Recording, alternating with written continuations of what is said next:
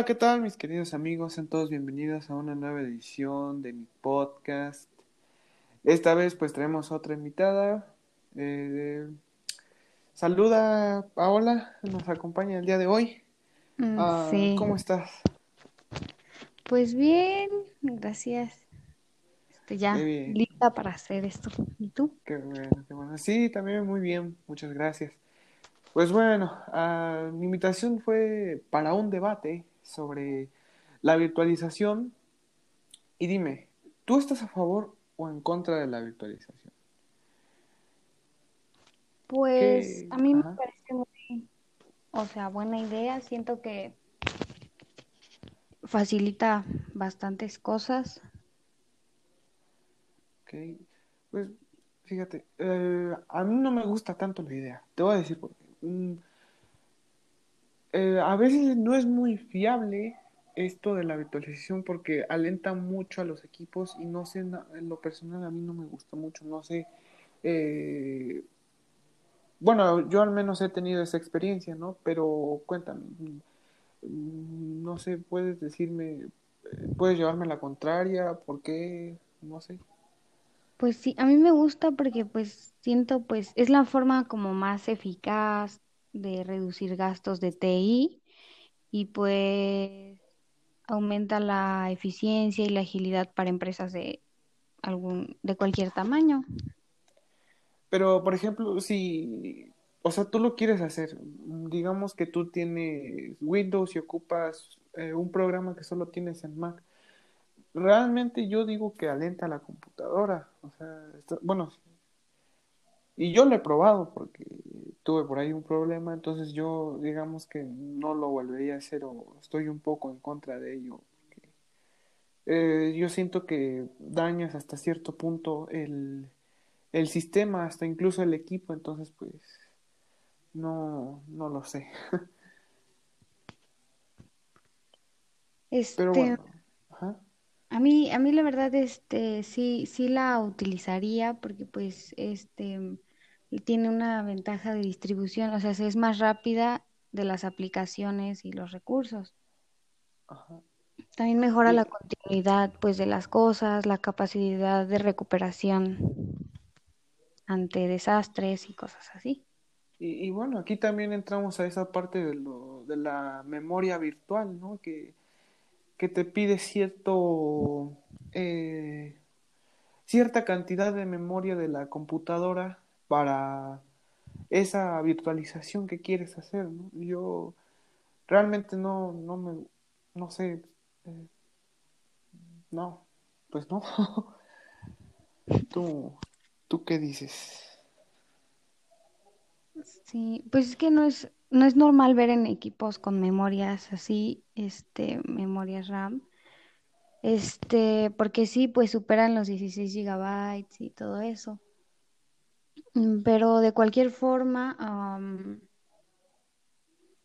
a la hora de como ahorrar o descargar, este, es válido operar con gran cantidad de datos, ya que si nos quedamos sin memoria, nos, nos imposibilita la capacidad de ejecutar programas de forma normal. Y es que además es el problema, ¿no? Porque también si adelanta el equipo ya con la virtua- virtualización y todo lo que le pones, ahora imagínate que te quedes sin espacio en esa máquina virtual. Bueno, yo quiero pensar que también se alenta aquella máquina virtual por quedarse sin espacio, pero eh, no sé qué tan fiable también es esa memoria virtual. Pues sí, aunque, o sea, aunque la integración de la memoria virtual en nuestro equipo es completa, el sistema trata este espacio adicional como, pues, ajá, la memoria adicional. Este, la veloci- la velocidad que alcanzan nuestros sistemas de almacenamiento, este, no puede equiparse con la de una memoria preparada, este, como la memoria RAM. O sea, se, sí es mejor la RAM que esta memoria virtual.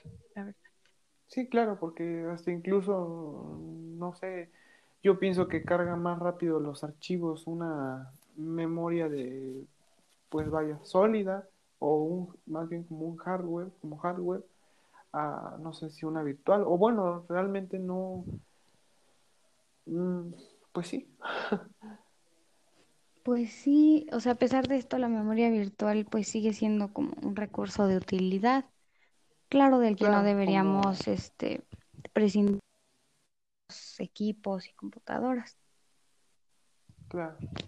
Y pues bueno, también a- a esto va muy ligado también el, el, el tema del internet. Dime, ¿a ti te va bien, muy, muy bien tu internet? Porque, bueno, y más en estas últimas fechas que la cuarentena y, Sí. y pues vaya. Mm, pues es que hasta cierto punto, a veces cuando quiere, está bien, cuando no, no. No, bueno, yo no, la verdad no te voy a negar, yo no tengo esos problemas, eh, gracias a Dios. Eh, pero pues también quiero pensar que es por la zona donde te encuentras o ese tipo de cosas. Por ejemplo, si vives en, en el centro de alguna localidad o de alguna ciudad, yo creo que facilita más, eh, por ejemplo, lo de la fibra óptica, am, que brinda mayor velocidad en el internet, no lo sé, y la verdad no sé cómo está en, en zonas rurales. Creo que está muy, mm, creo que está muchísimo peor Sí, eh, pues la, acá la en, sí, acá en las orillas de, pues de la ciudad no, Ajá. no es tan fácil en este, pues la señal que, a- que llega, que alcanza es como muy intermitente.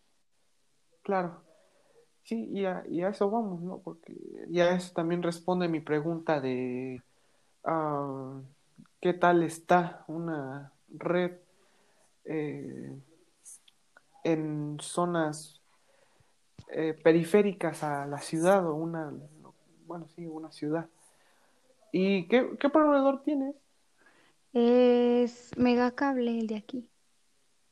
Ok, bueno, en lo personal no he probado Megacable, pero me han dicho que No, es muy malo. Sí, Eh, sí, antes tenía, bueno, en mi otra casa, que es allá en el centro, este, ahí sí tenemos Infinitum, ese pues sí está mucho mejor.